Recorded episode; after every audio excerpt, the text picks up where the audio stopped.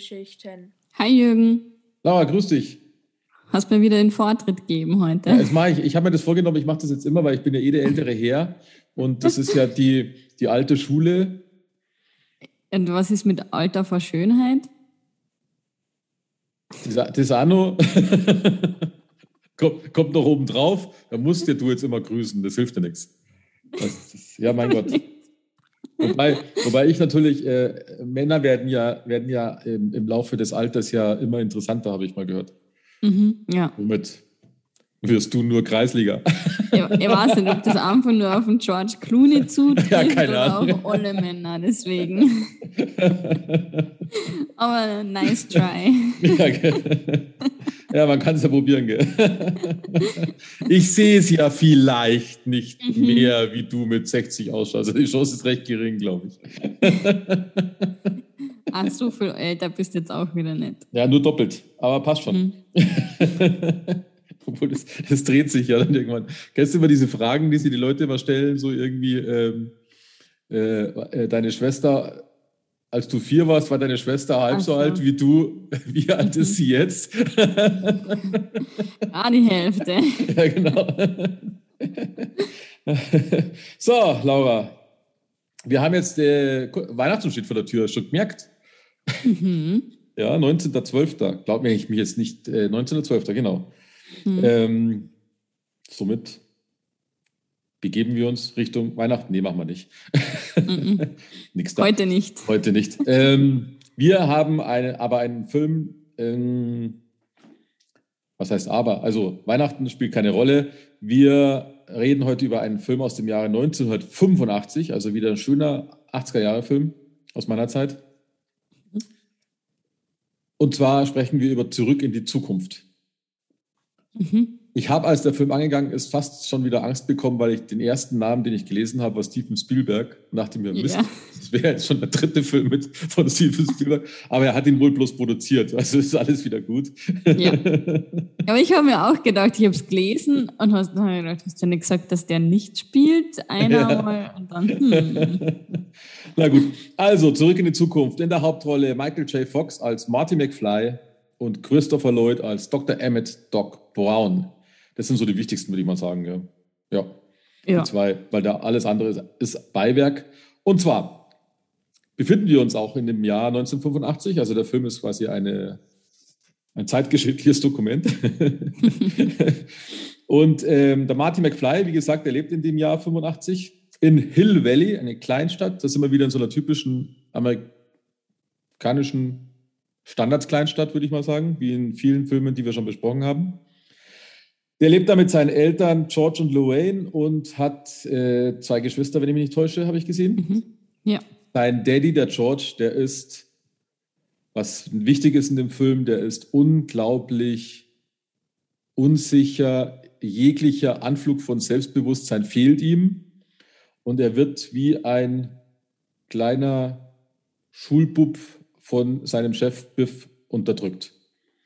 Ähm, und zwar richtig unterdrückt. Also der, das ist echt spannend, wie der fertig gemacht wird. Ähm, aber das ist nur so ein Nebenpart. Der Marty wiederum, der ist meiner Meinung nach eigentlich so ein typischer Jugendlicher, der mit dem Wissenschaftler Doc Brown befreundet ist, was ziemlich, ziemlich strange eigentlich ist, weil der Alte und der Mhm. Junge, das ist wie hier in dem Podcast. ähm, und, und der Doc Brown, der ist halt total eigentlich so ein überdrehter Wissenschaftler, wo man sich eigentlich fragt, was der kann, wenn man ehrlich ist. Ähm, und man sieht da am Anfang auch eine schöne Szene. Und ähm, da ist es dann so, dass der äh, Marty McFly angerufen wird vom, vom jetzt bin ich gerade unterbrochen worden, was da mein Hund hier reinkam gerade. Jetzt bin ich komplett aus dem Redefluss raus. Die macht mich kirre, weißt du? Ich habe nämlich hier zwei Hunde. Wie kommen denn die da jetzt rein? Ja, und die eine kann die Türen aufmachen. Oh, Und die kam gerade vom Spazierengehen und dann will sie immer begrüßen und deswegen ist sie jetzt hier runtergekommen. Na, jetzt ist sie wieder weg. Also gut. Also, Der Marty, der Marty trifft sich mit seinem, mit, äh, um Viertel nach eins nachts trifft er sich mit Doc Brown vor dem Rathausgebäude von Hill Valley. Vorher ist noch so eine kurze Geschichte. Also der Marty hat eine Freundin. Ähm, man kriegt eben mit, dass der Vater eher eine Lusche ist. Äh, die Mutter eine Säuferin. Die Geschwister von ihm sind ziemlich strange, würde ich mal sagen. Mhm. Also das sind so die Nebenparts. Und ähm, es gibt da auch irgendeine so Schlägertruppe, wenn ich mich nicht täusche, aber das habe ich jetzt nicht ganz so auf dem Radar. Ähm, auf jeden Fall ist es dann so, dass ähm, er sich um Viertel nach eins, soviel ich weiß, dann abends mit dem Doc Braun treffen soll vor dem Rathaus, weil der Doc Braun ihm ganz dringend was äh, zeigen möchte. Wie sich herausstellt, ähm, hat der Doc Braun anscheinend eine Art Zeitmaschine gebaut. Und zwar in einen Sportwagen eingebaut, einen DeLorean-Sportwagen. Den gab es bei uns, glaube ich, gar nicht in diesem Land hier. Ähm, witzigerweise, kleiner Side-Effekt, zwei Straßen weiter von meinem Wohnort befindet sich exakt so ein DeLorean in exakt dieser Ausstattung. Da ist nämlich ein, ein Zurück in die Zukunft-Fan anscheinend, der hat dieses Ding und hat ihn auch so ausgestattet. Und in der Garage sind lauter Plakate von dem Film. Habe ich beim Spaziergehen mal gesehen und der fällt ab und zu doch neu von. Und ich, ich frage mich immer, nimm mich mal mit.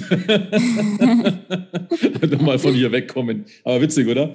Ja. ja. In meinem, meinem, kleinen Ort. Also gut, auf jeden Fall, ähm, der Wagen fährt mit, ähm, was ganz wichtig ist, mit Plutonium. Man hat vorher in den Nachrichten gehört, dass irgendwo ein Koffer Plutonium äh, gestohlen worden ist. Äh, was ich allein schon witzig finde, weil einfach ein Koffer Plutonium irgendwo klaut, was, glaube ich, nicht wirklich gewinnbringend ist. Ähm, dieser, äh, also der Doc Braun, der zeigt dem Marty so einen kleinen Test, der hat nämlich einen Hund, der heißt Einstein, was dich bestimmt auch sehr gefreut hat, würde ich mal sagen. Ja, weil der Hund von meinen Eltern heißt auch Einstein. Ja, und es ist auch eigentlich fast der gleiche, nur ein bisschen kleiner, gell? Also so diese ja. Art Streichelhund halt. Ja. Ähm, auf jeden Fall setzt er den Einstein äh, in den DeLorean, schnallt ihn an und äh, tut ihn eine Minute in die Zukunft, glaube ich, wenn ich mich jetzt nicht täusche. Genau. Mhm. Äh, eine Minute in die Zukunft. Also der Wagen fährt los. Mit 140 km/h muss der Wagen losfahren. Dann aktiviert sich das und schwupp ähm, sieht man, dass sich der Wagen auflöst durch Blitze und er ist weg und man hat am Boden nur noch so, äh, wo die Reifenspuren sein sollten, ist dann eigentlich nur noch so Flammen, also Feuer. Eine Minute mhm. später, also dann haben sie halt gewartet und dann kommt der Wagen wieder zurück. Dem Einstein geht es gut und somit ist quasi ähm, der Beweis erbracht, dass dieser Wagen irgendwas macht. Also zumindest verschwindet. in die Zukunft fliegt. Genau, genau. So in die Zukunft fliegt und wieder zurückkommt, weil er muss ja in der Minute auch wieder zurückgekommen sein. Ähm, weil das wurde ja so eingestellt. Der Beweis war, glaube ich, die Uhr, weil die Uhr ähm, vom Einstein, die um den Hals gehängt worden ist, eine andere Zeit gezeigt hat. Also wurde ja mhm. abgeglichen und da hat es eben nicht mehr gepasst um diese Minute. Okay, auf jeden Fall kommen dann ähm, in einem alten VW-Bus die, die libyschen Terroristen. Libysch deswegen, weil das war in den 80ern, waren, glaube ich, die Terroristen immer aus Libyen, wenn ich mich nicht täusche. Also das wechselt ja immer dann äh, aufgrund der allgemeinen Weltpolitik. Die haben dann, äh, also die haben das so gemacht wie beim Panzer. Also es ist einer den, den VW gefahren und oben durchs Dach hat einer mit Maschinengewehr geschossen, weil sie eben das Plutonium wieder haben wollten. Und da wurde der Doc Braun erschossen. Den Marty wollten sie auch erschießen. Das ist voll die Action-Szene gewesen. Mhm. Äh, und und ähm, der konnte sich aber in den DeLorean retten und ist mit dem vor ihnen geflüchtet. Als er dann die 140 km/h drauf hatte, hat sich die Maschine aktiviert und ist in das Jahr 1955 und zwar auf den 5. November 55, weil der Doc Braun dieses Datum vorher als äh, eingestellt hat, um dem Marty zu zeigen, wie man das überhaupt so einstellt. Und hat gesagt, an dem Tag ist mir das, äh, ist mir die Erfindung zu dem Fluxkompensator gekommen, der ja eine wichtige Rolle spielt in dem Auto. Wegen dem kann man ja nur die Zeitreise machen. Also landet Marty im, am 5. November 1955. Äh, Im Gegensatz zu anderen Zeitreisefilmen ist es nicht so, dass man auch durch ähm, Raum reisen kann. Also man ist an derselben Stelle, wo man auch gerade war. Also er fährt quasi die Straße entlang, verschwindet und landet auch an dieser Straße. Nur war halt in 1955 dann auch relativ wenig bebaut. Da hat er schon, also erst ist er in einem Schuppen gelandet. die haben dann gedacht, äh, der kam aus der Zukunft und natürlich, wie es ein guter Amerikaner macht, man schießt dann auf den Alien erstmal, gell? nicht, ja. nicht irgendwie nett fragen, wo kommst du her, sondern einfach mal drauf losschießen. und dann ist er natürlich wieder geflüchtet. Er hat dann ähm, den Wagen versteckt und ist in die Kleinstadt, die dann noch kleiner war, logischerweise erstmal zu Fuß reingegangen.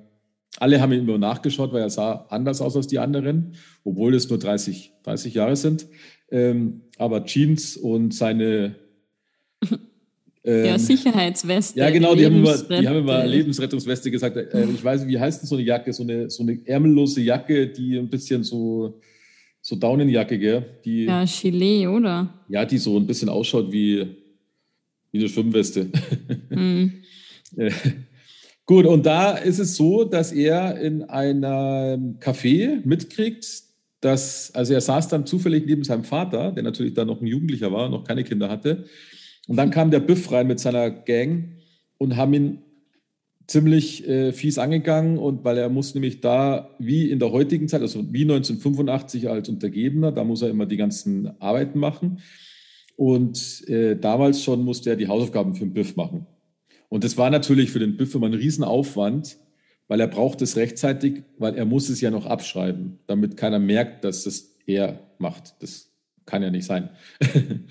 also ziemlich lächerlich, ehrlich gesagt. Ähm, dann, ist, dann ist der quasi äh, wieder verschwunden und der Vater, der George, ähm, der Daddy vom, vom Marty, ist mit dem Radl weggefahren und der Marty ist ihm nach, weil er da mal gucken wollte. Dann entdeckt er seinen Vater, also seinen zukünftigen Vater, wie er auf einem Baum auf dem Ast liegt und mit einem Fernglas in das Fenster von einem Mädel, das dann die Mutter wird von Marty, ähm, eigentlich voll spannermäßig unterwegs ist. Gell? Also so echtes Stalking.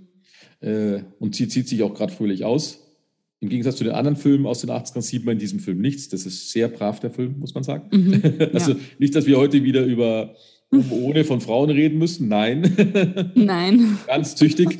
Ähm, er erschrickt dann, fällt runter äh, und der Marty sieht, dass ein Auto kommt und schubst seinen Dad von der Straße und somit wird er angefahren.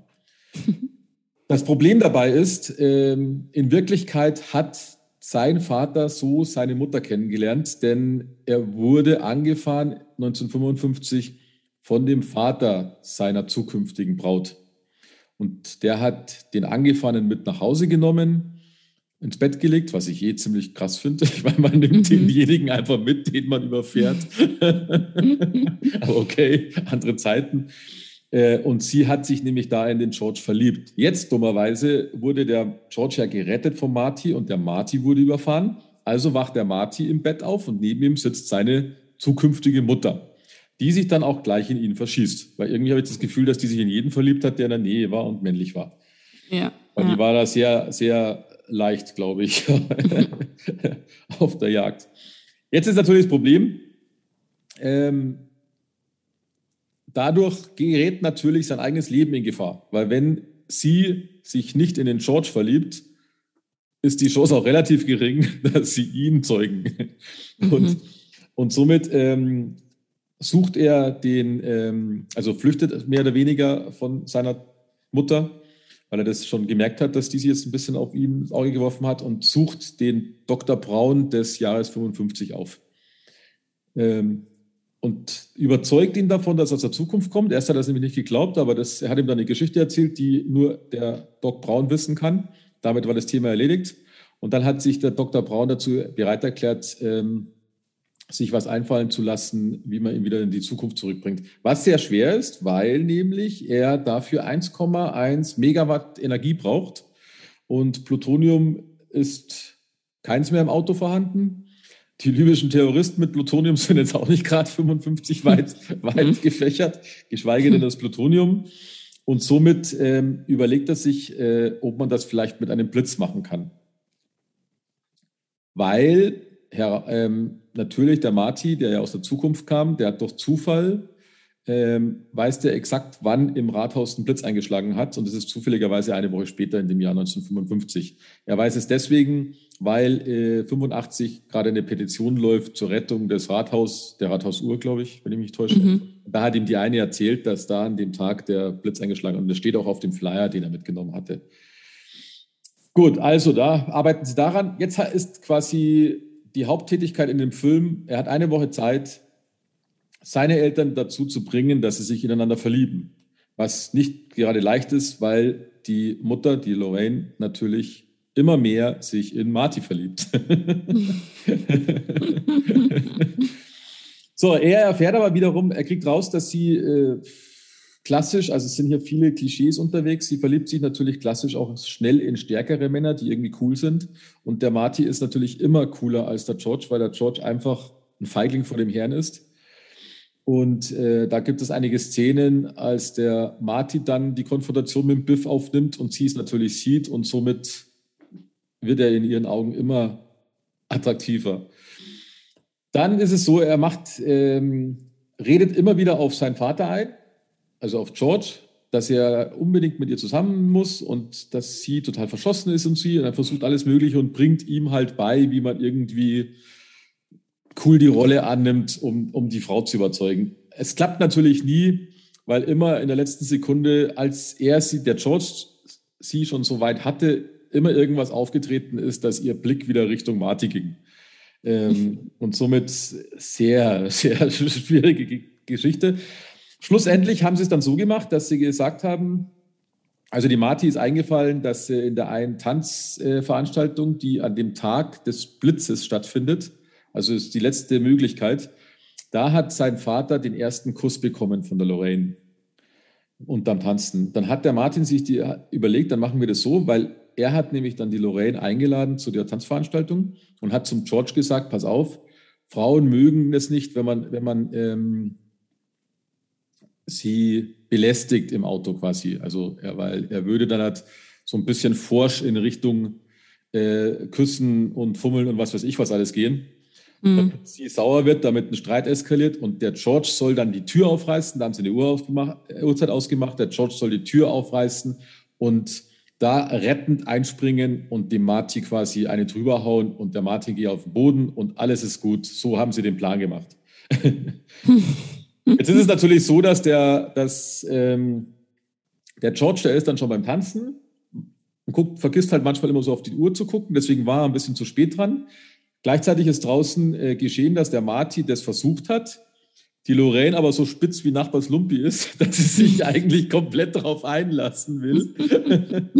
und der einzige ähm, Move, der dann passiert ist, und der ist auch wichtig für nachher im Gespräch, ähm, sie küsst ihn und merkt dabei, dass der Kuss irgendwie komisch ist, weil der wirkt so unaufgeregt, sondern eher wie wenn sich zwei Geschwister küssen, weißt? Ja. Ähm, und äh, da habe ich, das ist, das ist eigentlich eine Idee, die ihnen entstanden ist, weil sie hätten sonst drehbuchmäßig nicht mehr aus der Nummer rausgekonnt, weil das ganz schwer ist. Und da hatten sie dann diese Idee und haben damit ihre Geschichte gerettet, habe ich gelesen, weil dieser ganze Oedipus-Komplex, der hat ihnen fast das Genick gebrochen. Ja. Wie willst du dir es noch dazu bringen? Also dann auf jeden Fall ist es so, dass der Biff wiederum mitkriegt, dass der Marty mit der Lorraine in dem Auto ist. Der reißt die Tür auf, ähm, lässt den Marty äh, mit seiner Gang, äh, von seiner Gang zusammenschlagen und in einem Kofferraum einsperren von der Schulband und geht dann in das Auto und belästigt eben die Lorraine. Und zwar hartnäckig. Der eigentlich Vergewaltigungs... Ja. Vor, eigentlich will er sie vergewaltigen, was ganz ehrlich ja. ist. Äh, ja. Sie wehrt sich mit allem Möglichen. Dann kommt nämlich George. und der geht natürlich davon aus, dass es der Marty ist, reißt die Tür auf, schaut dann sehr dumm, als er sieht, dass das der Biff ist, schafft es aber trotzdem, sich komplett zusammenzureißen vor, vor lauter Liebe und Wut, dass er die Faust äh, ähm, ungebremst mit all seiner möglichen Kraft äh, in Biff reinschlägt und der Biff komplett in Ohnmacht fällt. Und somit ab dem Augenblick äh, war er natürlich der starke Mann und sie ist mit ihm tanzen gegangen und alles war gut und gerettet. Perfekt. So soll es sein. Also die Frauen nehmen ja immer den Starken, wie es halt so sein soll. Ja. Also echt voller Klischees. Sie hat sich dann auch noch bei Marty entschuldigt, dass sie jetzt da quasi den Dings, den, den George nimmt und er so, nee, nee, passt, alles ist gut. Dann wiederum, schlussendlich, also es gibt noch einige witzige Szenen natürlich, da können wir dann noch drauf eingehen. Schlussendlich ähm, schafft er es gerade noch rechtzeitig bei Doc Brown zu sein, der ja die Rückreise vorbereitet. Da passieren auch viele Slapstick-artige Gags. Also das Kabel ähm, wird ausgesteckt. Er muss dann halt nochmal auf den, auf den äh, nicht Kirchturm, sondern auf die Rathausuhr hoch, um das zusammenzukriegen. Dann reißt unten ein Kabel durcheinander. Nichtsdestotrotz muss, ähm, dann, kriegt, dann kriegt er noch ein Schreiben vom Marty, in dem der Marty ihn davor warnen will, dass er, von den, dass er erschossen wird, 85, aber das, das Schreiben wiederum zerreißt er, scheinbar.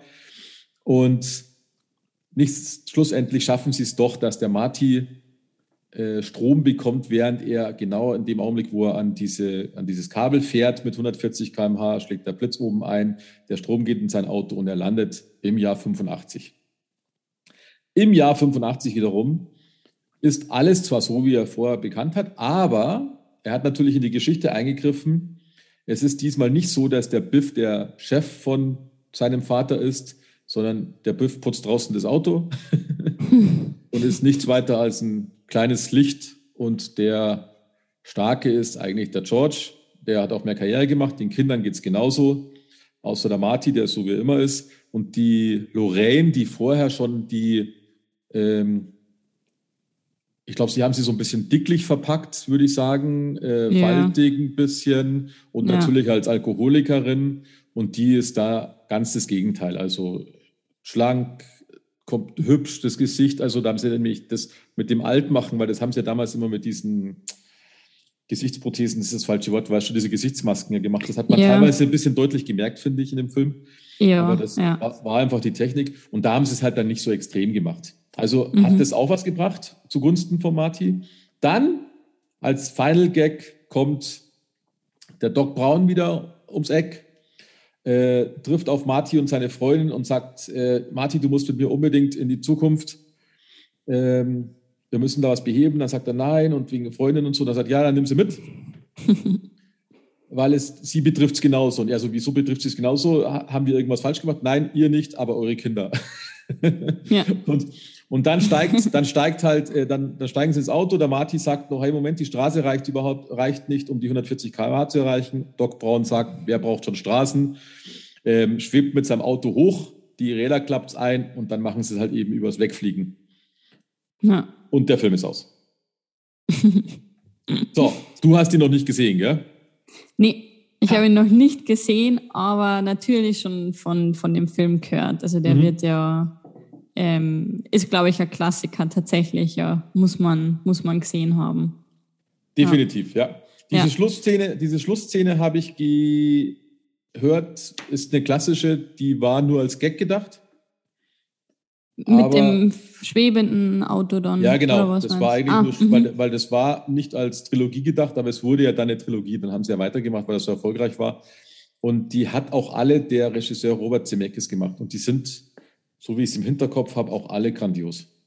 Mhm. Also die sind. Alle Filme meinst du jetzt? Ja, richtig, genau. Okay. Also das ist echt witzig, was da noch passiert. Ja.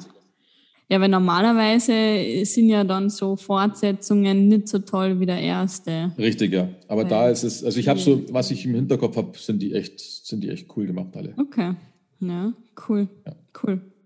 Ja, also mir hat er gut gefallen, mhm.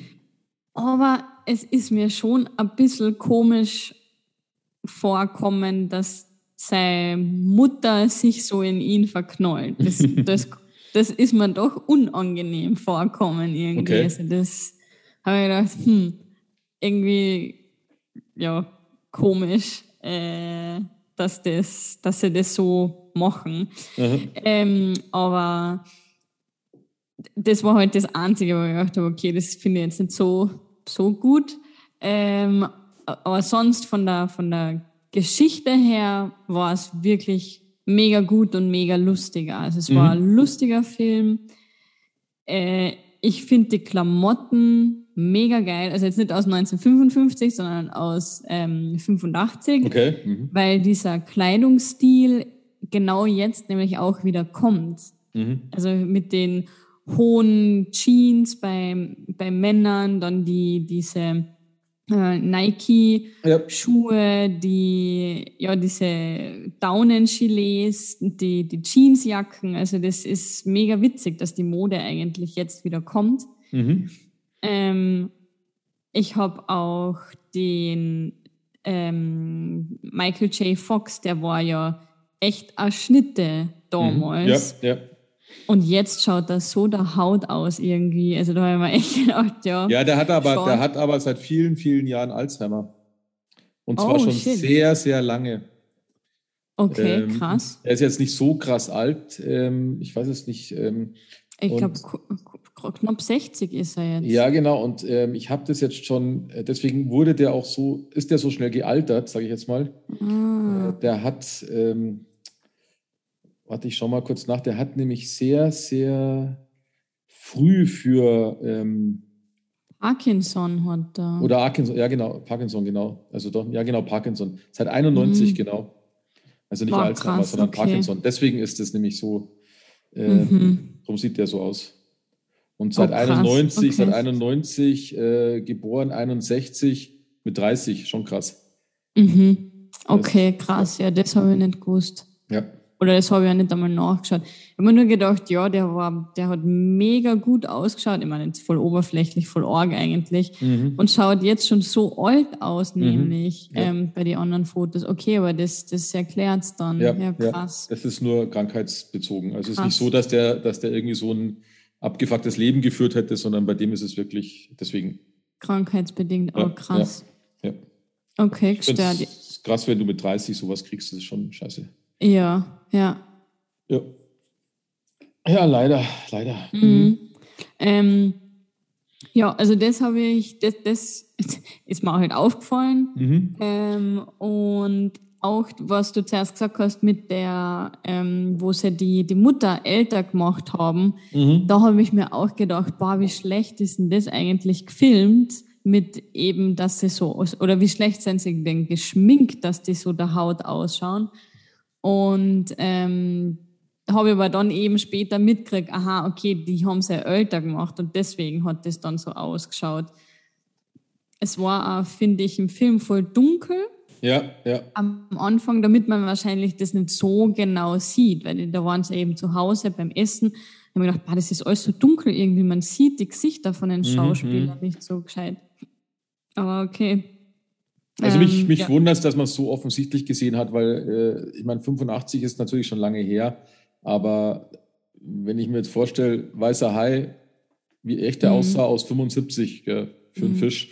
Natürlich hat er nicht so eine Mimik, aber es gibt auch in den 80ern viele, viele Filme, wo die Gesichter verändert worden sind auf künstliche Art, weil du konntest ja noch nicht mit CGI machen oder sowas, aber, ja. aber dann trotzdem echter wirkte als da. Das fand ich nämlich auch ein bisschen künstlich. Also, also vielleicht liegt es auch an der, unserer Auflösung, ich weiß es nicht, ja. Ich finde auch beim George McFly, da hat man es nicht so arg gesehen, also mhm. beim Vater, aber bei der Mutter, das war echt extrem. Ja, ich gedacht, ja. das, das hat echt nicht gut ausgeschaut. Das stimmt, ja. Ja. Mhm. Mhm. ja. Ähm, und was ist mir noch aufgefallen oder was ich habe dann zum Schluss komisch gefunden, dass er dann wieder in seinem Bett aufwacht und alles ist anders. Das habe ich nicht ganz. Das habe ich auch nicht verstanden, ja. Gecheckt, Jetzt so im Nachhinein, da, ja. Hm? ja. Aber wahrscheinlich war es halt eben schon finster, wo er zurückgekommen ist und ist halt wahrscheinlich einfach in sein Bett dann gegangen und da war ja, halt dann ja. alles komisch. Aber selbst wenn er ähm, außen. Wobei er war ja auch angezogen, also er ist mit Sicherheit dann wahrscheinlich da einfach rein und fertig ins rein ins Bett und weil er hat ja, ja mit Kleidung geschlafen. Ich glaube, das ist wie wenn du von der Hacki von der Party kommst oder so. Ja, wahrscheinlich. Einfach Aber da habe ich mir gedacht, hm. das passt irgendwie nicht. Das ist, das ist komisch. Ja. Und, und dann habe ich auch gelesen, weil ich mir die Frage auch gestellt habe, ja, wenn deine Eltern dich ja dann eigentlich, wo sie Teenager waren, kennenlernen, mhm. wieso kommt ihnen das dann nicht komisch vor, wenn der Junge aufwächst, wenn der Kind aufwächst und du denkst, hey, der schaut genauso aus wie der Typ, der uns da damals zusammengebracht hat. Ja, aber ja, hast recht. Ist schon. Ja, aber da denkst du nicht so viel drüber nach. Dann denkst du, hey, ich habe damals, der, eigentlich sieht mein Bub aus wie der. Schlimm ist ja, wenn ja. der Vater das sagt, der sieht doch aus. ja, oder so, genau. Ja, ja genau. Hattest du, hattest du was mit dem Vater von unserem Sohn? Wer ist denn der Vater? Das Schlimme, das Wichtigste ist ja eigentlich, was viel krasser ist, du hast ja da immer in jedem, in jedem Zeitreisefilm hast du immer ein Paradoxon, das mhm. immer aufgemacht wird. Also ich habe noch nie einen Zeitreisefilm meines Wissens gesehen, wo das nicht der Fall wäre. Also wenn du in die Vergangenheit reist. Weißt bei Zeitreisefilmen, wo du in die Zukunft reist, könnte man da noch ein Auge zu drücken, weil die Zukunft kennt man ja nicht. Ja. Ähm, aber wenn du in die Vergangenheit reist, das ist immer etwas Paradoxes dahinter. Das dreht sich immer im Kreis und ist, der Kreis ist eigentlich nicht möglich. Und das sind auch so simple Beispiele. Das ist ja so ein Nebengag gewesen, als der Marty ähm, der, im Schulball, nachdem sie sich geküsst haben, dann das äh, Johnny B. Good ges gespielt hat. Da, wo sie mhm. alle so geschaut haben, weil sie noch nie so ein schnelles Rocklied ähm, gehört haben. Ja. Wo er mit seiner E-Gitarre ausge, ausgeflippt ist. Und dann ruft ja, dann ruft ja der Chuck Berry von der Band, ich meine, der, der Marvin Berry, Berry von der Band ruft seinen Cousin Chuck an. Und der Chuck Berry ist in Wirklichkeit der Komponist und Sänger von Johnny B. Good. Ah, okay. Und das heißt, das heißt, das dreht sich ja schon. Also das ist ja schon das erste Paradoxe, ja, weil der Marty kann das Lied ja nur kennen, weil es der Chuck Berry komponiert hat. Der Chuck Berry wiederum hat es nur komponiert, weil in dem Film sein Cousin angerufen hat und hat gesagt, hör mal zu, das ist doch eine geile Songidee. Ja. Und das, ja, geht halt, das geht halt nicht. Also Ursache, Wirkung, das beißt sich halt. Das ist ja das. Mhm. und und ähm, sie, also es ist in dem Film, witzigerweise, es ist in dem Film trotzdem alles witzigerweise einigermaßen plausibel. Ich meine, es ist ja auch kein, kein Wissenschaftsfilm, sondern es ist ein Unterhaltungsfilm. Deswegen mhm. kann man da ja auch ein Auge zu drücken, weil ich, ich finde dann immer dämlich, wenn Kritiker darauf eingehen, dass dieser Schmarrn ist. Ja klar, es ist ein Schmarrn. Es ist ja, es ist ja auch Zeitreise im Schmarrn. Aber wenn es natürlich dann auf so witzige Art gemacht wird, weil gerade das, ich meine, das merkt auch nicht jeder. Das, man muss ja auch wissen, dass Johnny B. Good von Chuck Berry ist, weißt das weiß ich jetzt mhm. zufällig. Ähm, weil ich die, das Lied ja auch kenne, sehr gut. Und äh, ansonsten ist es halt ein Nebengag. Weißt du, also es, es schmunzeln dann die, die das wissen. Und ich glaube, dass sich die wenigsten dann Gedanken machen, ob das geht oder nicht geht. Aber es geht halt nicht, weil es halt paradox mhm. sich beißt. Mhm. Es ist genauso ähm, diese, diese Schreiben an den Doc Braun. Ja. Das ist auch so ein Ding, das ähm, da, da, fehlt halt immer der Urheber, weißt, weil irgendwie kriegt er, kriegt er diesen, diesen Trick mit, mit Zeitmaschine vom Marty, dass das alles funktioniert und durch den Marty baut er da erst richtig dran rum, weil diese Idee, die er hatte mit dem Fluxkompensator, die hat er ja laut seiner Aussage 1955 ja für einen Quatsch gehalten. Sie ist ihm eingefallen, als irgendwo von irgendwo runtergefallen ist, Kloschüssel, glaube ich. Genau. Und ja. durch Marty lernt er eben, dass das funktioniert. Und deswegen fängt er da ja erst richtig an zum Bauen. Also es ist ja auch sowas, was sich beißt. Aber egal. Das ist genauso, ja. jetzt drehen wir den Spieß weiter. Hätte, hätte jetzt seine Mutter mit ihm geschlafen, das wäre schlicht unmöglich gewesen. Weil ihn gibt es dann ja nicht. Stimmt, ja. Weil so weit wärst du nie gekommen. Richtig, genau. naja, aber ist witzig. Ähm, diese, ähm, diese, also es gibt zwei Sachen, ich möchte nur mal drauf dingsen. Am Anfang sieht man diese ganzen Uhren. Da geht mhm. der Film an und man sieht diese Bude vom, vom Doc. Und da habe ich mir gestern wieder mal gedacht, das kenne ich irgendwo her, das habe ich auch nachgelesen. Das ist ähm, eine Hommage an den Film Die Zeitmaschine aus den 60er Jahren. Mhm. Und ähm, diesen Film, Die Zeitmaschine aus den 60er Jahren, das Buch dazu habe ich erst letztes oder vorletztes Jahr gelesen, auf Englisch. Das ist von H.G. Wells, wenn ich mich jetzt nicht täusche. Ähm, kann ich nur empfehlen. Und der Originalfilm aus dem Jahre 60, der hat mich damals und auch heute noch geflasht.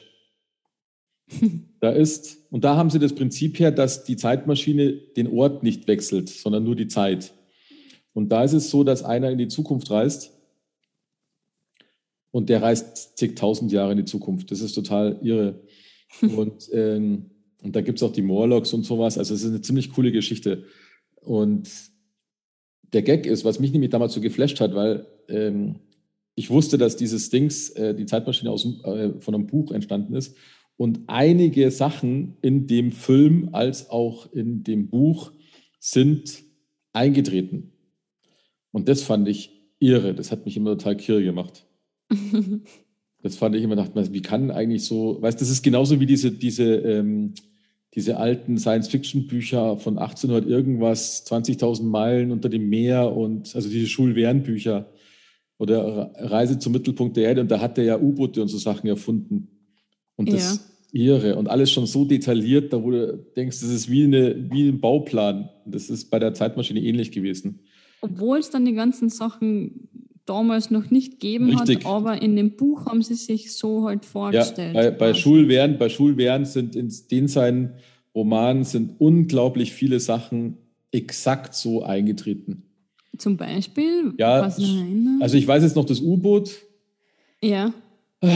Ähm, also einiges war es. Waren ja einige. Lang. Ja, ja, ich weiß schon, aber es waren einige, aber da war es noch ganz in den Anfängen. Der der ist, der ist sehr, sehr lange her, dass der Schriftsteller war. Mhm. Ist, aber ich weiß nur, dass es einige Sachen waren, die da ähm, gedanklich noch nicht vorhanden waren. Und es ist ja, ja, eh bei Science Fiction oft so der Fall. Ähm, es entstehen ja manche Ideen auch aus der Literatur heraus. Mhm. Das ist das ja. Spannende. Und bei, der, bei dem vom H.G. Wells, bei dem Buch Die Zeitmaschine, da sind es Begebenheiten, die passiert sind, aber so große, also wie Kriege oder sowas.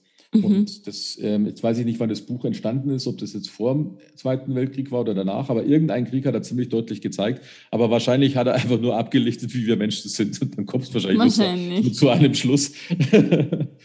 Weil er macht halt alles kaputt. Kann ich auf jeden Fall empfehlen. Ich wollte den Film schon mal hier reinbringen, aber der ist irgendwie nirgendwo greifbar. Den, mhm. Da ist nur immer die Neuverfilmung greifbar und die ist okay. Fahrt. Ah, okay. Mhm. Die alte, die hat viel mehr Flair und, und, und äh, viel mehr, weiß ich nicht, ähm, da spürt man mehr, wenn man die anschaut. Das ist irgendwie und, cooler. Und das mit den Uhren, das ist eben in dem Film oder im Buch? Das ist in dem Film äh, die Anfangsszene. Ah, okay. ja. ah ja, okay. Mhm. und, und dann ist ja, dann ist nämlich noch diese Szene, wo der Doc Brown an der Rathausuhr hängt. Ja. Das ist auch eine Hommage an einen uralten Film äh, von 1923 mit dem Titel Ausgerechnet Wolkenkratzer. Da hängt der Harold Lloyd, das ist ein Stummfilmstar. Wer weiß, wie lange der schon tot ist. Es war so ein, äh, der war genauso berühmt wie der Charlie Chaplin eigentlich. Und mhm. der gibt es eine Szene, da hängt der, hängt der in so einer großen Uhr dran. Und das haben sie da auch als Hommage gemacht. Ah ja, okay. Dieser Harold Leute hat damals alles selbst gemacht. Das habe ich mal gelesen, weil ich fand das mal ganz spannend. Da gibt's, waren so die ersten Filme, da, da gab es ja noch Schneiden und den ganzen Kram noch gar nicht. Und der hat alles selber gemacht. Der hing dann auch an irgendeiner Scheißuhr weit oben. das ist echt irre, weil damals waren sie noch sehr, Hauptsache wir machen einen coolen Film. mhm. Krass, okay. Ja, ansonsten ja, sind, äh, ach ja, der der ähm, lustig fand ich die Szene, wo er äh, in der Schule 85, das war 85, gell? 85 seine Band vorgespielt hat. Oh ja. Und diese, diese verknöcherte erzkonservative Schule sitz, sitzen dann beim Vorspielen vier so doofe Lehrer da. Und dann ist nämlich einer aufgestanden und hat gesagt, das ist zu laut. Also mhm. keine Chance. Und das war der Huey Lewis. Ähm, das ist eine 80er Jahre Sänger bis in die 90er, ziemlich bekannt. Huey Lewis and the News hieß die Gruppe. Und okay. das Lied, das der Marty gespielt hat in, beim Vorspielen, war das Lied von Huey Lewis. Ah, okay. Genau. Und dann ist der Huey Lewis quasi aufgestanden und hat gesagt, hey, fuhl's laut. Blödsinn. Oh, witzig. ja. Weil ich meine, das Lied kennst du sowieso, das ist ja dieses, ähm, äh, also das kennt man, wenn man ab und zu mal Radio angehört, aber das ist ziemlich berühmt geworden. Äh, ja. Ähm, das hat man, glaube ich, zwischendurch immer gehört. Aber da war es halt eben so mit Absicht so gemacht. Mhm. Das ist ziemlich, ziemlich witzig, so ein Gag. Ich finde es auch geil, dass da so Leute immer sowas gern machen. Das ja, dass da dann auch so Cameos dann drinnen sind, ja. vor allem in so Filmen. Aber das musst du halt auch wissen. Also das, ähm, aber hast du das wo gelesen oder hast du den tatsächlich gekannt, den Typen? Das habe ich gelesen, jetzt im Film habe ah, ich, ihn okay. hab ich ihn nicht erkannt, weil das nicht so mein, mein Dings wäre. Aber ich, ich sage jetzt mal, mhm. wenn es jetzt einer meiner Bands gewesen wäre, hätte ich es sofort gemerkt. Und ich glaube, das ist halt dann der Gag. Das merkt ja. halt dann wahrscheinlich derjenige, der den kennt, denkt sich, hey, das ist doch der Huey Lewis, der wird dann wahrscheinlich auch nachschauen. Ja, voll. Aber, aber ich finde es lustig, dass so Gags machen. Ich habe äh, letztens nämlich auch irgendwas gelesen in einem der Filme, von, die wir schon besprochen haben. Da habe ich es danach erst gelesen, dachte ich mir, hä, das ist mir auch nicht aufgefallen. Da ist auch irgendeiner aufgetreten. Oder, mhm. oder wie auch bei dem ähm, Catch Me If You Can, wo wir doch darüber gesprochen haben, der ja jetzt raus ist da haben wir oh, doch ja, auch diese Szene, wo der eine Franzose da ihn festnimmt. Ja, der Polizist und das ja, war genau. der, der, richtige Abignale. Ja, genau, stimmt. ja. Und das, ich meine, das ist witzig, weil ich finde, ich meine, so, jetzt kriegt man sowas relativ leicht raus durchs Internet, aber damals hast du da gar keine Chance gehabt, da musstest du den erkennen. Voll. Das finde ich echt irre. ja, du müsstest wirklich, wenn du im Kino bist, den Abspann abwarten und dann tatsächlich mhm. alle ähm, Schauspieler lesen, dass du weißt, ha, ja, stimmt. Und dann musst du aber wissen, ja, hu, Schulmusikwettbewerb, Juror, wer war ja, das? Ja, aber das war, das, das war aber, das habe ich früher oft, also ich bin, ich bin immer im Kino sitzen geblieben. Mhm. Ähm, jetzt bei den Marvel-Filmen bleibt mir da eh sitzen, weil danach ja immer noch ein Gag kommt. Mhm. Und ich bin früher auch immer sitzen geblieben, ich habe viel gelesen. Mir ist aber aufgefallen, ähm, es ist jetzt anstrengender. Außer du weißt, da kommt noch hinten nach was oder du erwartest es. Aber die Abspanne sind ja mittlerweile so brutal lang geworden, das sitzt ja zehn Minuten. Mhm. Weil ja. damals, damals hast du halt gewusst, meiner hockst halt zwei, drei Minuten noch drinnen. Und dann werden, wurden solche Namen meistens auch äh, so genannt, dass, dass sie nicht im ganz Kleingedruckten stehen, sondern dass du halt dann halt mitkriegst und dann überlegst höchstens, ja, wo war jetzt der? Weißt? Mhm. Aber, mhm. aber da sind sie jetzt irgendwie so, gefühlt müssen sie ja jeden Schmarrn jetzt immer da reinschreiben, weißt du, nein, der Dackel wurde nicht gequält oder so. es kam kein Tier zu schaden. Ja, genau. Also, also ja. Aber ich muss auch sagen, dass sie bei den älteren Filmen, da waren die ganzen Namen immer am Anfang. Und das ja, finde ich mega nervig, weil da hast ja. du, bevor der Film anfängt, hast du erst einmal zehn Minuten irgendwelche Namen auffliegen. Das stimmt auch wieder, ja, richtig. Das haben sie jetzt gar nicht mehr. Das, deswegen bocken sie das jetzt alles hinten rein. Also cool ist eigentlich, wenn du jetzt so einen Start hast, so coole Musik, Filmtitel, zwei, drei Namen, also so die wichtigsten, weil du hast halt immer mhm. nur so eine Handvoll, hast eigentlich die, was sind. Ja. Der Regisseur, den weiß sowieso jeder, der kann auch am Schluss sein. Interessiert sowieso keinen. Also ja, du bist immer produziert von, ja, genau, Film, ja. von, ja. ja. Es ist schon wichtig für die Leute, aber das ist in dem Fall nicht so wichtig, weil das kannst du halt klar als erstes am Schluss zeigen. Mhm. Da ist es ja auch okay. Weil hast, ja. Es, gibt ja, es gibt ja manche Sachen, da ist es ja so, dass sie dann einfach mit dem Film schon anfangen, gell? Und dann erscheint links unten, rechts oben, rechts unten, dann plötzlich wieder ein Name oder so. Und das da ja. gefühlt ja. einen halben Film durch. Ja. ja, bei The Life of Brian war es ja so. Und dann haben sie die ja, genau. Namen auch noch in so komischen Formen geschrieben, dass die Namen eh fast nicht hast lesen können. Also das war so umsonst eigentlich. Ach ja. Ja, ansonsten. Ähm, er strotzt natürlich, er strotzt natürlich vor typischen Klischees, die, mhm. aber, die aber Spaß machen, muss ich ganz ehrlich sagen. Also zu, ja. typisch, dann gibt es diesen Schlägertypen, klar, ähm, der ist natürlich dumm wie Brot, aber mhm. das ist ja kein Klischee, das ist ja so. Schlägertypen sind immer dumm wie Brot. Sonst wären sie ja keine Schlägertypen. Ähm, und ja, manchmal macht er sich ein bisschen leicht, der Film, aber, aber er macht halt von vorne bis hinten einfach nur Spaß. Ja. Und immer noch witzig. Ich finde, er hat echt immer noch witzig gewesen. Ja, er hat auch dann ein offenes Ende, beziehungsweise man merkt schon, okay, es geht dann auch weiter.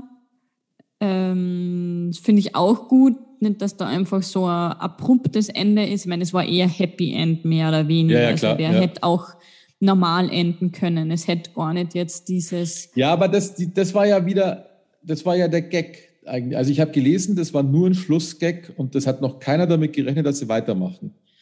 Ah, okay. Und Naja, wenn ich, aber ja, aber jetzt ganz ehrlich, natürlich ist der Schlussgag toll in dem Fall, aber das ist genau das, was wir letztens besprochen haben. Das ist eigentlich wie beim Horrorfilm, ja, what the fuck, jetzt geht's doch weiter oder sie tun so, als ob es weitergeht. Weißt? Ja, aber da kannst du nicht einen Horrorfilm, wo einer schon stirbt fünfmal, dann das dann doch noch weitergeht. Ja, aber du kannst ja theoretisch, theoretisch ist es ja, wenn sie nur einen geplant haben, also zu dem Stand haben sie ja wohl nur einen geplant, weil sie wussten Mhm. nicht, dass der so erfolgreich wird. Die anderen werden ja eh finanziell noch stärker, das habe ich dann gemerkt, weil da haben sie ja mehr Geld gekriegt, aber du hast jetzt nur einen Film geplant. Warum muss ich dann da jetzt halt so ein offenes Ende reinballern, wenn doch die Geschichte erzählt ist? Das ist doch eigentlich frech, so gesehen. Ja. ja. Weil dann gehst du wieder aus dem Kino und denkst dir, ja, toll, und wie geht's jetzt weiter? Weil du, Ja. du hast ja dann Ja, eigentlich stimmt. diese, weißt, gerade da denke ich mir, ja, jetzt will ich schon wissen, was in der Zukunft mit den Kindern war. Ja, aber da, da kriegst du halt als Filmemacher schon einen Fuß in die Tür mit sowas. Also ich Ja, finde, dass das klar. strategisch echt schlau ist. Strategisch ist es schlau. Und dann hat er, äh, du, dann klappt's nicht, ja, scheiß drauf. Und dann klappt's, ja, jetzt müssen wir auf jeden Fall in Zukunft. Ja. ja. Was ich auch gelesen habe, dann, wo ich ein bisschen so nachgeforscht habe, ist, dass es ja eigentlich mh, ein anderer Marty McFly geplant war. Mhm. Ähm, jetzt habe ich den Namen vergessen, irgendwas Stolz, Scholz oder so. Mhm. Weil ich da nämlich oft oder ein paar Mal eben gelesen habe, den, den anderen Namen, da habe ich mir gedacht, ja, wer ist denn das jetzt? Und die haben da tatsächlich schon einige Szenen gespielt mit dem anderen. Ja, Da habe ich gesagt, nee, der passt, der passt nicht. Finde ich auch gestört eigentlich, dass du zuerst einen Schauspieler nimmst und dann sagst du aber, nee, sorry, du. ja aber er wollte, nicht, er, er, ich glaube, der hatte von Anfang an ja auch den Michael J. Fox schon im Kopf. aber Der, war kommt aber blockiert, weil der Genau. hat damals so eine Sitcom gemacht. Ja, ja, Und da kommst du nicht raus aus der Nummer, wenn du eine tägliche Sitcom machst. ja, ja. Hast du die geschaut, die tägliche Sitcom? Na, Ja, oder? ich, ich kenne die nicht. Nee, Familienbande. Vielleicht mal aus Versehen, aber nicht, nicht bewusst. Mhm. Ja, Also es ist nicht so, dass sie, dass sie bei mir hängen geblieben wäre. Aber ich Mhm. kann mich daran erinnern, dass es irgendeine so Sitcom mit, mit, mit Michael J. Fox gab. Ja. Ja, Aber okay. nicht so, dass ich dann halt daheim geblieben wäre, um das anzuschauen. Ja, Habe ich schon andere Sachen, da habe ich schon gemacht, aber da nicht. aber es ist dann spannend, deswegen, äh, deswegen waren auch einige Sachen ein bisschen dunkler gedreht, weil sie alles im, im Dunkeln machen mussten. Weil der dann nach, nach seiner typischen Arbeitszeit dann quasi da Nebenjob bei Zurück in die Zukunft gemacht hat. Hm, okay. Das ist wie wenn du jetzt zwei Jobs hast. Ja, Also hier, warte, da ihr Fox war bis zu 20 Stunden täglich mit seiner Arbeit als Schauspieler beschäftigt. Um 9 Uhr aufgestanden, von 10 bis 18 Uhr Familienbande und dann mit dem Auto abgeholt wurden, zu Universal gebracht und dann zwischen 2 und 4 Uhr haben sie da, war er mit der Arbeit wieder fertig und konnte erst wieder heim. Ja, fuck. Krass, okay, wow. Schon irre. Die Tageslichtaufnahmen, die haben sie am Wochenende gemacht, weil da musste er nicht bei Familienbande arbeiten, weil das war ein normaler werktäglicher Arbeitsvertrag. Alter Schwede. Also Amerika, sehr ja. geil. Also, ja, bei uns, bei uns geht das nicht. Na, Da machst du nur Familienbande. ja, genau. Das kommt der, das kommt der Betriebsrat. Ja, gestört. Okay, krass. Familienbande. BR und sagt, nein, nein, nein. So nicht. So nicht, Michael. aber es ist Ah. witzig, was die so, auf sich, so, äh, so auf sich nehmen, gell? Und, und was aber eigentlich in dem Zusammenhang witziger ist, ähm, dass der Robert Zemeckis, der Regisseur, ziemlich auf den Michael J. Fox gesponnen haben muss als Schauspieler. Weil er ist ja, er hat es ja versucht dann eben mit dem anderen und hat dann gemerkt, na, irgendwie passt er ihm nicht und der Witz passt nicht und er hat sich anders vorgestellt. Mhm. Und dann bezirzen sie den, den Michael J. Fox. Also finde ich spannend, weil es ist ja nicht so, dass es nur ihn, weil es ist jetzt, wenn ich höre, er hat in Familienbande gespielt, dann war er jetzt auch noch nicht der, Tom Hanks der damaligen Zeit. Ja. Äh, er war halt einfach ein Schauspieler, der da rumgelaufen ist, wie nicht wenige wahrscheinlich. Ja. Und dass man dann da so viel Wert drauf legt, muss er in ihm ja was gesehen haben in Bezug auf den Film. Was ja cool ist. Aber, mhm. aber äh, doch spannend, weil üblicherweise machen sie ja Vorspiel und den ganzen Kram in ihrem Casting. Und das ist dann schon spannend, dass da keiner kam, der ihnen irgendwie mehr zur Nase stand. Oder besser als dieser Stolz, den ich nicht kenne. Mhm. Mhm. Und es sind wohl einige Szenen auch drinnen mit dem Stolz, da wo er im Auto sitzt oder so. Man kriegt es aber nur mit, wenn man genau hinschaut, dass das ein ja. anderer ist. Weil sie schauen sich ja doch auch ähnlich. Also ich habe mir mhm. echt, ich habe da ein paar Fotos gesehen, ich habe mir gedacht, naja, sie schauen sich wirklich ähnlich, wenn du okay. jetzt nicht ganz genau hinschaust. Naja, witzig ist auch, also Frauenrolle ist klassisch, gell? Ähm, ja, schon eher. Ja, die Frauenrolle ist aber sogar in beiden Zeitepochen sehr ähnlich, ist mir aufgefallen, weil die, die Freundin von Michael J. Fox, also von Marty McFly, ist zwar schon ein bis, bisschen emanzipierter, aber doch noch sehr. Hm. Ja, aber von der hat man auch nicht viel. Na, das war natürlich, das war weniger. Das war also bloß am Anfang oder am Ende, ja. Ja. ja. ja. ja. ist echt witzig. ja, aber ich glaube, ich werde mir sogar die anderen beiden auch anschauen, tatsächlich. Ja, Einfach das, wissen, wie es weitergeht. Es lohnt sich auf jeden Fall, die sind lustig. Ähm, mhm. Ich weiß ja nicht, ob wir mit sowas dann hier die Community belästigen wollen, weil dann könnte man ja auch machen, ist ja egal. Aber sie sind definitiv gut. Mhm. Also ich kann mir jetzt nicht mehr so ganz genau erinnern, was in der Zukunft passiert ist. Ich weiß, dass man irgendwann ist man im Wilden Westen. Da ja. kann ich mich noch dran erinnern, grob. Das ja, und einmal halt in der Zukunft dann. Ja, genau. Also Teil 2 ist in der Zukunft. Ja. Weil da werden die Kinder gerettet. Also irgendwas ist da mit denen.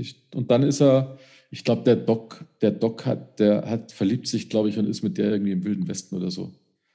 da passiert irgendwas. Und dann muss der Marty McFly in den Wilden Westen und ja. oh, witzig. Okay. Ja, dann bin ich gespannt. Ja, da haben schon viel, viel Schmarrn. Und dann gibt es einige Sachen, die immer wieder vorkommen, habe ich gelesen. Ähm, und zwar durch alle drei Filme hindurch. Da muss ich jetzt, warte mal, ich habe mir das nämlich aufgeschrieben, eine Sekunde. Ähm, und zwar, genau, hat es nämlich dann immer so wiederkehrende Sachen gegeben. Also der Michael J. Fox und der Doc Brown sind natürlich in jedem dabei. Ja. Der Biff ist in allen drei Teilen dabei. Okay. Die Mutter ist in allen drei Teilen dabei. Der Vater ist in allen drei Teilen dabei, aber wird in Teil 2 und 3 von jemand anderem gespielt. Ähm, und dann ist es so, dass ähm, der Marty McFly sich in allen Filmen äh, beeinflussen lässt, wenn jemand zu ihm ähm, feige Sau sagt auf Deutsch. Im Englischen ist es äh, Chicken. Hm. Dann äh, lässt er sich immer provozieren. Das macht, passiert ihm dummerweise in allen. In allen drei Teilen wird der Marty einmal ohnmächtig und danach von seiner Mutter, beziehungsweise im dritten Teil von seiner Ur Urgroßmutter geweckt. und er glaubt jeweils zu Hause im Jahr 85 aus einem schlechten Traum aufgewacht zu sein. In allen drei Filmen. Okay. Und er stolpert jedes Mal auf die gleiche Weise auf der Hauptstraße seiner Heimatstadt. Und bei allen Teilen kommt mindestens einmal das Rathaus mit der Uhr äh, vor. Selbst im Teil 3, ganz im Anscheinend, ja, ja, genau. Okay. Anscheinend in allen, vielleicht wird es da gebaut, keine Ahnung. Auf jeden Fall kommt es wohl allen vor. der Gegenspieler ist immer der Biff in unterschiedlichen Altersstufen oder ein Vor- oder Nachfahre. Ah ja. Mhm. Und es landet nach einer Folge, Verfolgung in jedem Teil immer ein Mitglied der Tennen-Familie, also Biff Tennen, also von der Familie, in einem Misthaufen. Oh ja, stimmt. Okay, ja, witzig. Okay, auf das werde ich definitiv schauen, ja, wenn ich jetzt dann passiert, den zweiten. Passiert in allen drei Teilen in irgendeiner Art und Weise. Oh, witzig. Da müsste man ja eigentlich ein Bingo draus machen. Ja, genau. Aufschreiben und dann wäre es zuerst hot. Genau.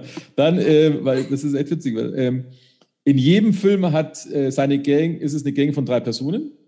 Mhm. Der jeweilige Tenant quasi. Dann ist ähm, der Mr. Strickland in den ersten beiden Teilen, also der Hüter von Recht und Ordnung ist in den ersten beiden Teilen der Mr. Strickland, im dritten mhm. Teil dessen Vorfahre. In Teil ja. 1 und 2 ist der Schuldirektor, im dritten Teil US Marshal. Ah, ich hätte jetzt gedacht, ist ja Sheriff oder so. Ja, also Marshall ist ja das gleiche quasi, ja. Genau. Okay. Dann, äh, jeder der drei Filme enthält eine Bar-Szene, bei der McFly von einem Mitglied der Tennant-Familie gerufen wird. Mhm. Worauf sich der Marty umdreht und stellt dann aber fest, dass nicht er gemeint ist, sondern sein jeweiliger Verwandter in der Zeit. Ah, witzig. also wie es da beim Kaffeetrinken war, weißt du? Wo ja, genau. Er, hey, McFly. Und da hat er sich, ja. da haben sie ja ihn, den, den Vater von ihm gemeint. Ja. ja, und dann haben sie, ähm, in jedem Film hat Marty ein Bild, im zweiten Teil der Zeitung, das sich aufgrund der laufenden Ereignisse verändert. Das war da, wo die Person verschwunden ist. Seine Geschwister. Ja. Äh, Im ersten und zweiten klopft mehrmals ein Tennen jemand anderem auf, die Kopf, auf den Kopf und sagt: Hallo, hallo, jemand zu Hause. Denk mal nach, ja. denk nach. Äh, da, da, da, das ist jetzt nicht, das ist nur eins und drei. Äh, Im ersten und zweiten Teil leiht sich Marty eine Rolle eines Kindes aus. Im zweiten Teil ist es ein Hoverboard, weil da fliegt es natürlich. Ja, ja. Äh, dann die Firma Stettler ist in allen drei Teilen, also in allen Zeiten präsent. 1885 als Pferde- und Kutschenhändler, 55 als Stettler Motors Studebaker, 85 als Stettler Toyota und 2015 an derselben Stelle als Pontiac Sales Hover Conversions. das aber nur deswegen, weil Pontiac, ähm, achso, nee, äh, Pontiac, Pontiac gab es eigentlich nicht mehr, aber ich lese ich gerade, weil äh, sie wussten natürlich nicht, dass sich Pontiac 2010 auflöst. Klar, das mhm. weiß halt vorher nicht. Ähm, mhm. Also bei jeder ja. Zeitreise werden die Reifenspuren äh, durch Flammenspuren markiert, ist klar, beim Wiederauftauchen ja. eiskalt. Ähm, ja. Immer wenn der Doc direkt oder indirekt durch Marty Informationen aus der Zukunft erhält und sich des Ausmaßes bewusst wird, sagt er großer Gott. Während Marty mhm. in den mhm. gleichen Situationen oder als Antwort darauf, oh Mann, das ist echt stark, sagt. Ja, witzig, aber auf Englisch sagt er nicht Oh Gott, sondern er sagt Great Scott immer. Ah, okay. Das ist ja witzig, oder? Ja. Das ist, weil ich habe es jetzt auf Deutsch angeschaut. Das finde ich immer lustig. Dass ja, weil er sagt Great Scott. Dass man dann aus Great Scott großer Gott macht, das ist ja echt witzig. Ja. so, im dritten Teil wird das gedreht, weil im dritten Teil weist der Doc den Marty auf was hin. Dann tauschen sie da Rollen, dann sagt nämlich der Marty, großer Gott, und der Doc sagt, ich weiß, das ist stark. ähm, ja, genau. Und dann gab es halt noch viele, ähm, das waren jetzt die Dinger, genau. Und dann gab es dann noch viele Produktplatzierungen, das ist mir gestern auch aufgefallen. Da mhm. gibt es noch ganze Artikel darüber, was da alles für Produkte platziert worden sind. Und da gab es auch teilweise Stress, weil ähm, ich habe gelesen, dass eine Rosinenfirma 50.000 Dollar gezahlt hat. Und es war ein Rosinenverband. Und der Zemeckis, der, der, hat, der hat dann äh, nicht gewusst, wo, wie er die platzieren soll. Weil das war damals noch ganz normal. Ich meine, du hast ja auch Toyota ganz groß gesehen und hat er auf den Wagen gesponnen und, und so Geschichten. Und ja. Cola und ja. weiß der Geier was alles. Ähm, Coca-Cola Light. Willst du eine leichte Cola haben? ähm, und äh, also da war dann eine Rosinenfirma, die aber, da hat der Zemeckis dann festgestellt, das ist gar keine Rosinenfirma, die Rosinen verkauft, sondern das war so ein Rosinenverband. Mhm. Dann hat er nicht gewusst, wie er das jetzt unterkriegt. Und dann hat er, das ist, habe ich jetzt erst nachträglich gelesen, auf der Bank, wo der Penner lag, ja. hat er auf die, auf die Bank den Namen schreiben lassen. Ah, okay. Und dann hat sich die Firma das gesehen und hat sich aber beschwert und wollte die verklagen. Ma, weil, weil, weil, das geht doch nicht, das ist da an der Pennerbank. Und dann haben sie, ging es schon fast vor Gericht irgendwie, war schon voll der Stress. Und dann haben sie sich beschlossen, dass sie denen einfach die 50.000 zurücküberweisen und zu, zukünftig vorher drüber nachdenken, weil das eine Freiheit ist, wenn die dann auch noch, wenn du dich finanzieren lässt vorher ja. ähm, und die dann mitsprechen, weil dann hast du ja noch Produzenten an der Backe, die du gar nicht an der Backe haben willst. Richtig, und richtig. Das haben sie dann daraus gelernt. Das ist auch witzig. Weil er hat gesagt, er kann Rosinen. Was hat er gesagt? Wenn er Rosinen in der Schale fotografiert, dann sieht das aus wie ein Stück Scheiße. Und das stimmt ja auch. Weil, film mal Rosinen in der Schale. Das kannst du ja. Wie geil. Das merkt ja keiner, was da drin ist. Wie geil. What the fuck? Also da gab es wohl echt, da gab es wohl echt ziemlich, ziemliche Stress mit den scheiß Rosinen. Ja, und dann haben sie, dann haben sie, ähm, also sie wollten halt immer dieses irgendwie einbauen. Dann hat zum Beispiel hat Shell äh, mehr als Texaco zahlen wollen, wenn man den, wenn man das Logo zeigt. Das mhm. Problem ist aber, das Shell-Logo hat sich zwischen 55 und 85 nahezu nicht verändert. Und deswegen haben sich die Filmmacher für Texaco entschieden. Ah. Damit, sie, mhm. damit du quasi in dem Stadtsetting den Unterschied siehst. Ja. Und da hat halt ja. Shell verkackt, weil das Logo gleich geblieben ist. Ja, so ein Schmoren. Ja, Blödsinn. Und Calvin Klein hat sie ja immer hundertmal genannt, was sie den ja mal Calvin Klein genannt, gell, weil auf der Unterhose Calvin Klein stand. Ja, ja. Als, als ob ich mir auf die Unterhose auf dem Bund meinen Namen draufsticken ja. lasse. Wer weiß, vielleicht war das ja 1955. Ja, so. du hast, du hast als Kind, äh, das hat auch uns in den 70ern getroffen, du, in den Kragen oder so haben deine Eltern immer oder die Großeltern immer deinen Namen ja. reingetan. Ja, ja. Und mit Sicherheit wahrscheinlich in der Unterhose auch, aber, aber das Kevin Klein, das ist ja jetzt halt nicht so, dass es nur hinten ein Bündchen ist, gell, so klein so. Nee, nee, das ist groß am oben gestanden. Ja, genau. Nehmen wir vor, hallo Kelvin.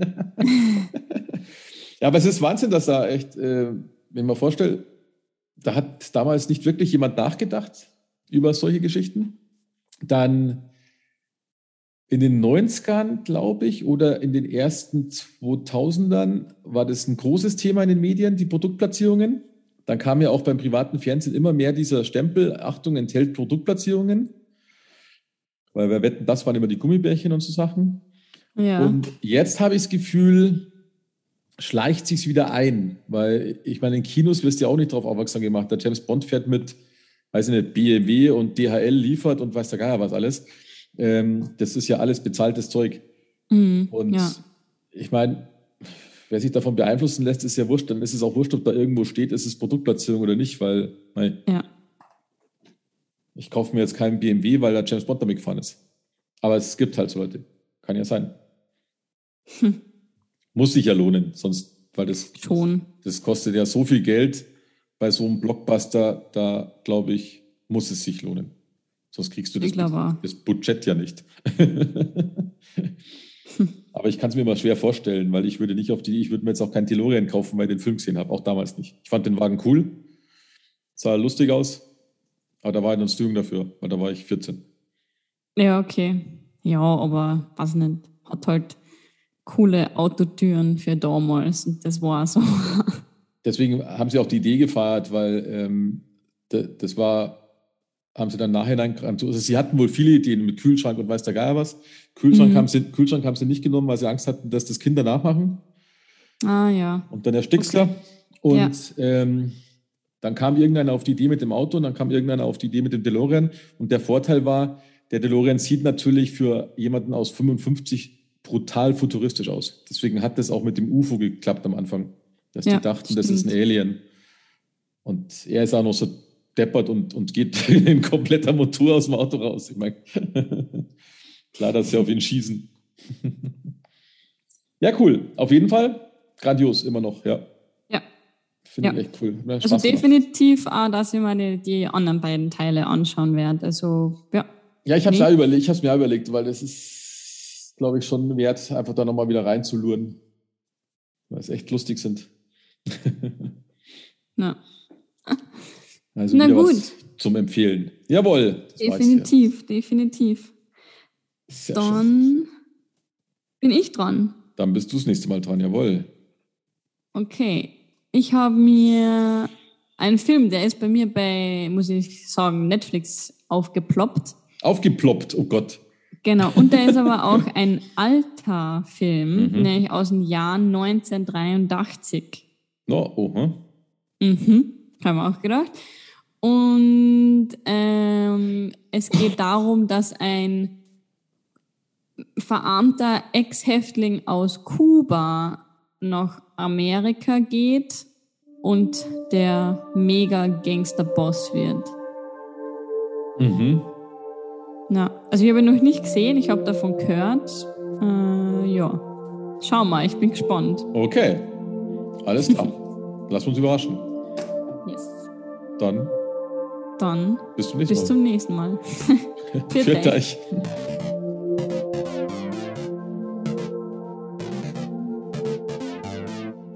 Filmgeschichten